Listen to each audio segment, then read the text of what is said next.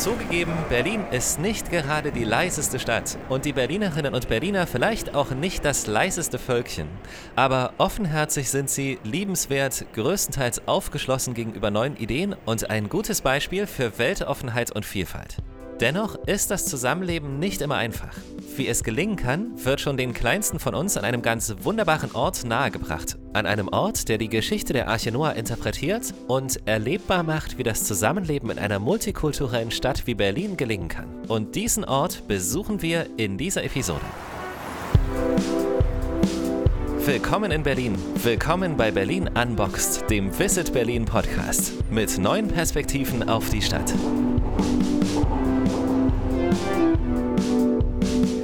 Die Rede ist von Anoa, der Kinderwelt des Jüdischen Museums in Berlin. Und Anoa ist kein normales Museum, eher ein riesiges Erlebnis. Hier treffen wir Frau Dr. Arne Kleine-Enge.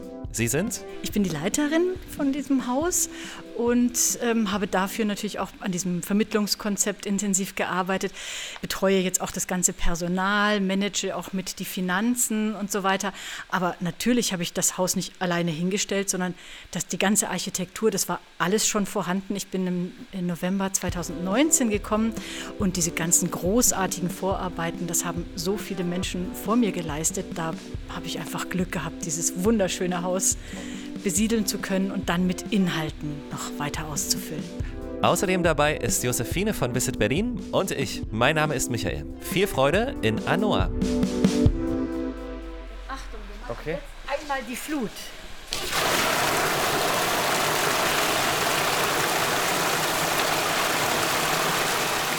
Und mit dieser Flut werden die Schiffe durch die 14 Meter lange Wasserteststrecke ja gezogen oder geschoben. Es kann auch noch Mit regnen. Dusche von oben, genau. Jawohl, es ja. regnet ja schließlich in der, in der Geschichte der, der Arche, ja. regnet es ja 40 Tage lang. Auch ja. hier regnet es. Und wir sehen, wie die Schiffe unseren Sintflutsimulator, unsere Teststrecke entlanglaufen, bis sie letztlich beim rettenden Berg ankommen. Finde ich sehr schön, weil das Anoa ist natürlich auch in allen Visit Berlin Tipps dabei, was man mit Kindern bei Regen in Berlin machen kann.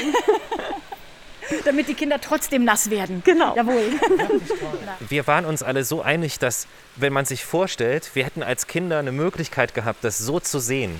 Absolut. Es ist natürlich wirklich etwas ganz Besonderes, auch was man hier erfahren kann. Kinder lieben einfach Geschichten. Die finden es auch schon schön, wenn ich ihnen die Geschichte dramatisch vorlese. Aber hier mitten in der Geschichte drin zu sein und sie sogar selbst verändern zu können.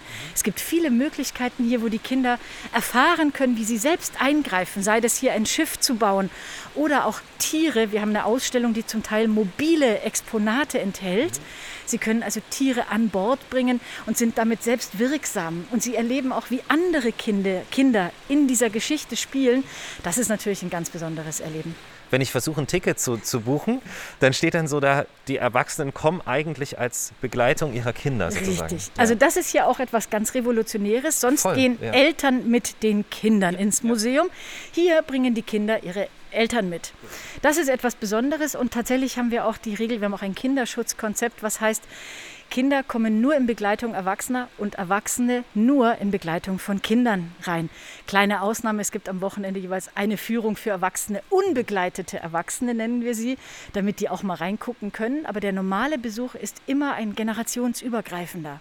Und darf ich Sie dann fragen, warum war das für das Jüdische Museum wichtig, so ein Konzept zu verwirklichen, dass gerade die Kinder in den Mittelpunkt gestellt werden. Ja, also das Jüdische Museum hat als kulturhistorisches Museum immer schon ein überraschend junges Publikum. Bisher war schon, also bevor Anoa gebaut wurde, jeder fünfte Besucher unter 20. Das ist ungewöhnlich für so ein Haus. Trotzdem hatte man eigentlich nichts für die ganz kleinen Kinder. Und sie gehören nun mal zu dieser Welt. Das ist ja auch gut und richtig so. Und daraus entstand der Wunsch einfach, äh, wir möchten ja alle Menschen ansprechen. Eben auch was für die Kinder zu bieten und dann sich zu überlegen, was kann etwas sein, was, was wir für die ganz kleinen Kinder bieten können. Und da ist so eine Geschichte ein wunderschönes Transportmittel, eine Geschichte, die ähm, verständlich ist, die aber auch ganz genug Dramatik hat, dass man dranbleibt. Es gibt eine große Flut, es gibt die Tiere, die an Bord gehen, es gibt ein großes Abenteuer, was wir aber auch bestehen. Und hinterher mit, wir machen uns Gedanken, wie soll die Welt danach aussehen? Und dann geht es weiter. Und immer wieder kommt die Gesellschaft an einen Punkt, wo wir uns fragen können, so kann es nicht weitergehen, es muss vielleicht was passieren und wir machen uns Gedanken, wie kann es weitergehen. Ja, und diese Geschichte ist ja wirklich auch in allen Kulturen bekannt oder zumindest in den meisten.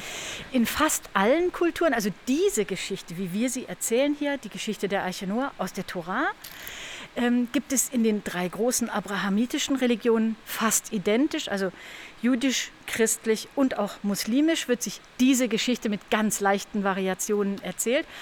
Aber in der Tat kennen fast alle Kulturen Geschichten von einer ganz großen Flut, die mit einem dramatischen Abenteuer überstanden wird und wo es dann einen Neuanfang gibt. Das scheint also recht universell zu sein.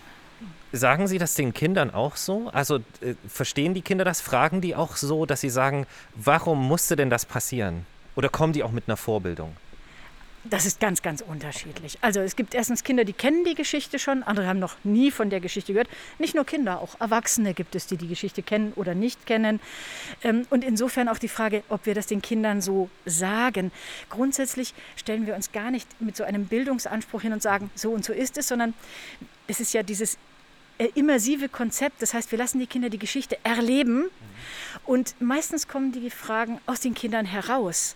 Äh, die fragen dann vielleicht, ja, aber warum kommt denn die Flut? Und dann gehen wir darauf ein. Oder ähm, ist auch nicht so, dass wir sagen, du stellst die Frage, wir wissen natürlich die Antwort, sondern dass wir mit den Kindern auch in Dialog, Dialog gehen. Was glaubst du denn, warum ist sie gekommen? Und wir erarbeiten das auch gemeinsam.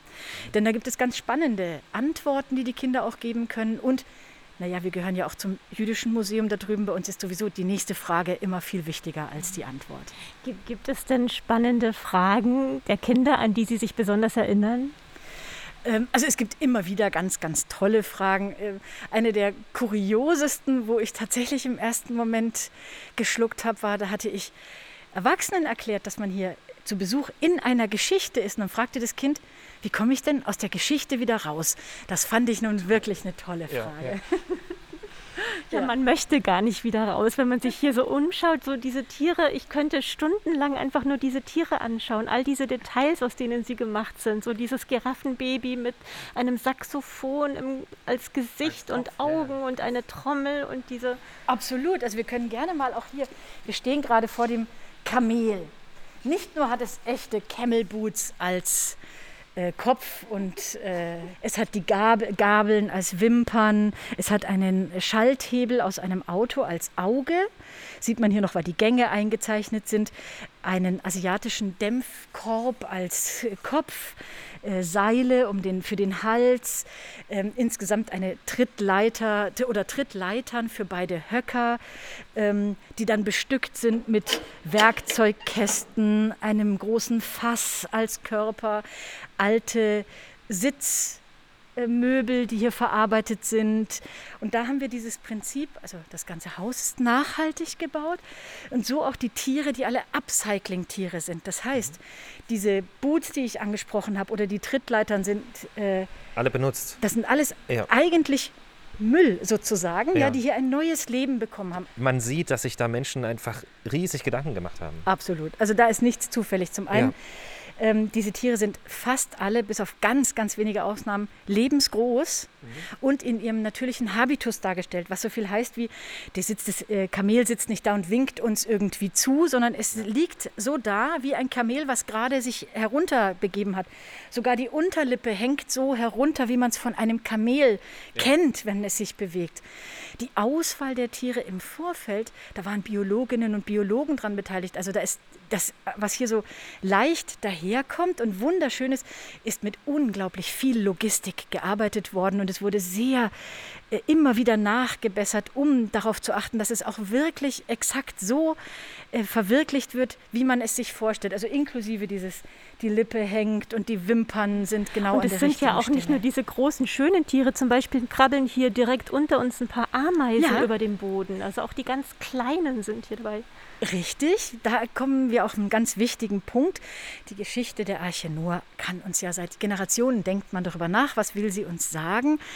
ein Thema ist, das ist einer der frühesten Texte zum Thema Biodiversität, den wir kennen. Denn es heißt alle Tierarten, alle. Wir erzählen primär die Geschichte der Arche Noah, mhm. aber wir haben damit auch viele Vermittlungsinhalte. Ja. Ähm, und einer davon ist, wir haben drei große Säulen und die eine davon ist Prävention von Antisemitismus, Rassismus und Ausgrenzung. Das klingt jetzt, wenn ich sage, für dreijährige Kinder natürlich sehr holzig. Aber wie geht das? Unsere Eselin hier zum Beispiel hat an den Seiten Körbe. Mhm. Da drin sitzen jetzt schon kleine Tiere. Da sitzt ein Katter, oder was haben wir da? Schnecken. Eine Schnecke.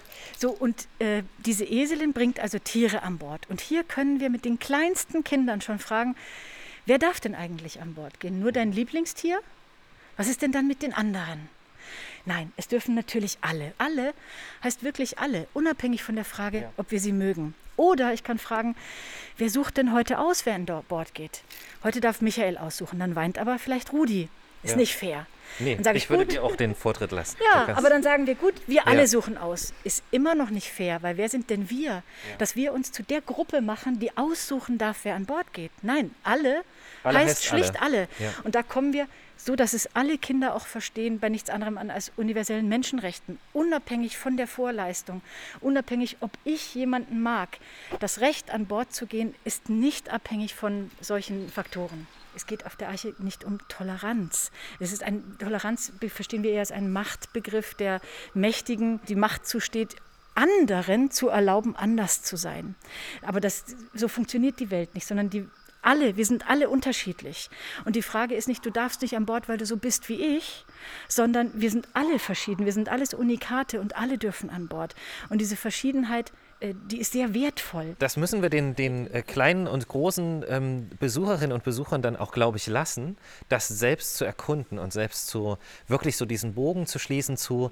Und das ist jetzt der Moment, wo ich sage, das muss ich mir auf jeden Fall angucken oder das muss ich auf jeden Fall erleben. So erleben. Definitiv. Ganz genau. unbedingt erleben, denn der Unterschied zwischen dem Anfassen. Foto auf ja. der Webseite oder dem Hören eines Beitrags, das ist wunderschön. Aber plötzlich vor dem Eisbären zu stehen, der in seinem Lift hängt, der hat eine Bürste, äh, so eine Schrubberbürste als Maul und ich, ich kann das alles sehen. Und nicht nur das, wenn ich hier bin, dann kann ich, was wir mit den Kindern machen, dann mit mehrere Kinder zusammen können ihm helfen, an Bord zu gehen. Und sie ziehen ihn an Bord. Deswegen der Lift. Das ist aber auch sehr luxuriös. Da kommt die Frage auf, ob es so einen tollen Lift in der Arche gab. Aber das macht es natürlich wesentlich einfacher. Naja, so. also das ist auch ein Element, das haben die Kinder vom Beirat sich so ja. gewünscht, dass er auf die Weise reinkommt. Aber trotzdem bleibt die Frage, und das ist eine Frage, die auch Kinder vielleicht nicht die Dreijährigen, aber die etwas Älteren auch schon stellen. Der Eisbär ist schließlich ein ganz, also das ist übrigens ein jugendlicher Eisbär, ja. ein aber ausgewachsener ist viel größer. Das ist eher so ein Kind. Trotzdem, ein Eisbär ist der gefährlichste Bär für den Menschen. Alle anderen laufen weg, nur er nicht. Und trotzdem, warum kann dieses große, starke Tier nicht alleine an Bord gehen? Es braucht Hilfe. Hier könnten wir die ähm, Vermittlungssäule Artenschutz, Umweltschutz äh, benennen. Der Eisbär ist auf der roten Liste der aussterbenden Tiere. Warum? Weil bei Licht betrachtet ist der Mensch für den Eisbären sogar noch gefährlicher als umgekehrt. Das heißt, er braucht schon Hilfe. Und auch hier wieder, die Kinder dürfen jeweils selbst entscheiden. Sie können sagen, ach, ich sehe, der braucht Hilfe, dann helfen wir ihm gemeinsam an Bord. Wer das nicht will, muss das auch nicht tun, kann etwas anderes tun. Äh, das ist immer zurückgeworfen zu sein, was Noah auch passiert, auf die eigene Entscheidung, das eigene Handeln. Was nehme ich wahr und wie löse ich die Situation?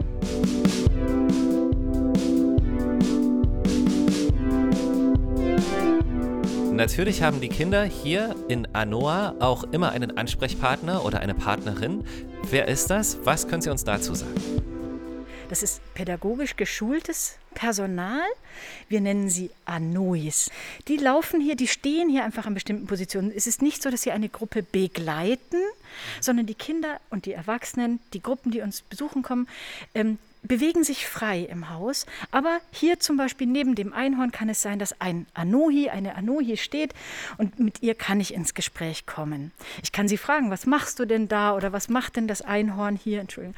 Ähm, oder auch, sie, sie können die Kinder anregen und fragen, sag mal, was, oder die Erwachsenen, was glauben Sie denn, wie viele Löffel sind hier verbaut? Während die Kinder oben über die große Anaconda klettern, kann man hier mit der Großmutter Schätzaufgaben machen. Wie viele Löffel mussten denn auf dem Flohmarkt gekauft werden, bis wir dieses Einhorn bauen konnten? Also das Unglaubliche an diesem an Anoa ist auch, dass einfach nicht nur Geschichten erzählt werden und Geschichte erzählt wird, sondern auch wahrscheinlich unglaublich viele neue Geschichten geschrieben werden.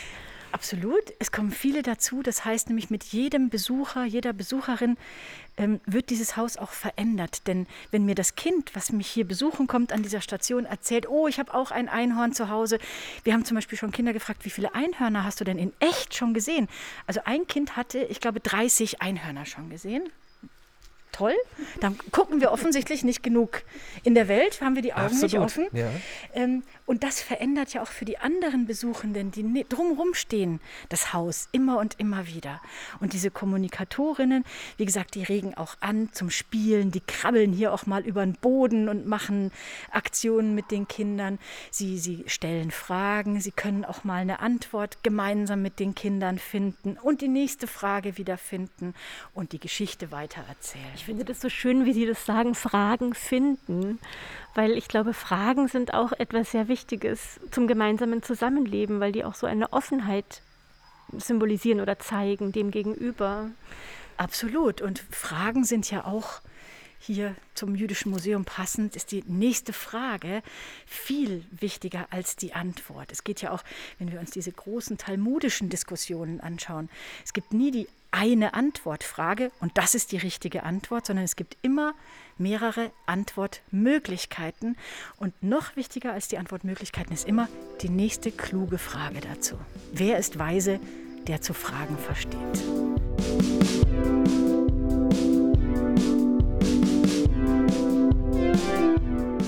Was muss getan werden, um die Welt zu einem besseren Ort zu machen? Je nach eigenem Standpunkt, je nach Herkunft, je nach Zeit und Herausforderung fallen die Antworten auf diese Frage natürlich unterschiedlich aus. Im Jüdischen Museum haben Kinder die Möglichkeit, ihre eigenen Ideen, Wünsche und Fragen zu formulieren und in einem bunten Regenbogen an die Wand zu pinnen. Einem Regenbogen, der schon in der Geschichte der Arche Noah ein strahlendes Hoffnungszeichen ist und auch heute noch das Symbol für ein harmonisches Zusammenleben.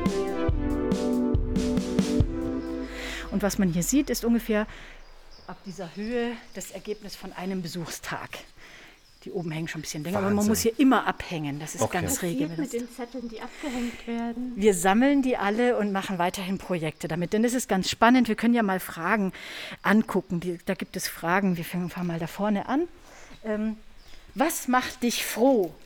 Da gibt es Kinder, die noch nicht schreiben können, die malen vielleicht was. Eine Katze oder ein Hund oder irgendein Tier wahrscheinlich. Zum Beispiel genau. ist hier ein Tier, aber jemand macht froh. Hörspiel hören, gutes zocken. Essen, zocken. Meine Freunde. Hier zu sein.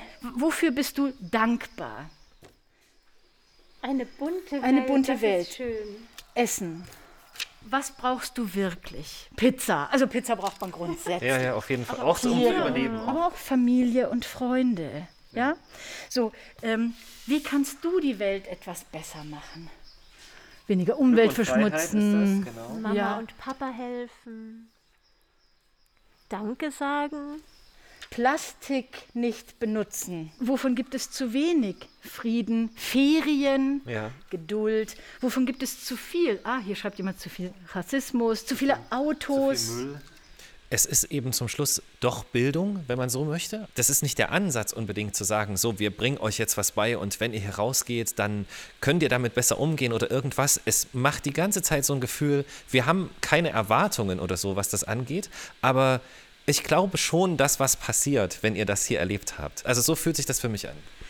Also was passiert, auf jeden Fall. Ja. Das glaube ich auch. Die Kinder haben eine schöne Zeit und wir haben ganz viel, wir, wir sagen auch zu unserem Konzept, es ist ein Bildungs- und Vermittlungskonzept, weil wir ganz klar haben, es geht nicht darum, alle still sitzen, ich erzähle euch jetzt was, sondern es passiert beim Hiersein und da den Ansatz zu finden über die, zu den Kindern. Also ich fände es schön, wenn ganz Berlin so wäre wie das Anoha.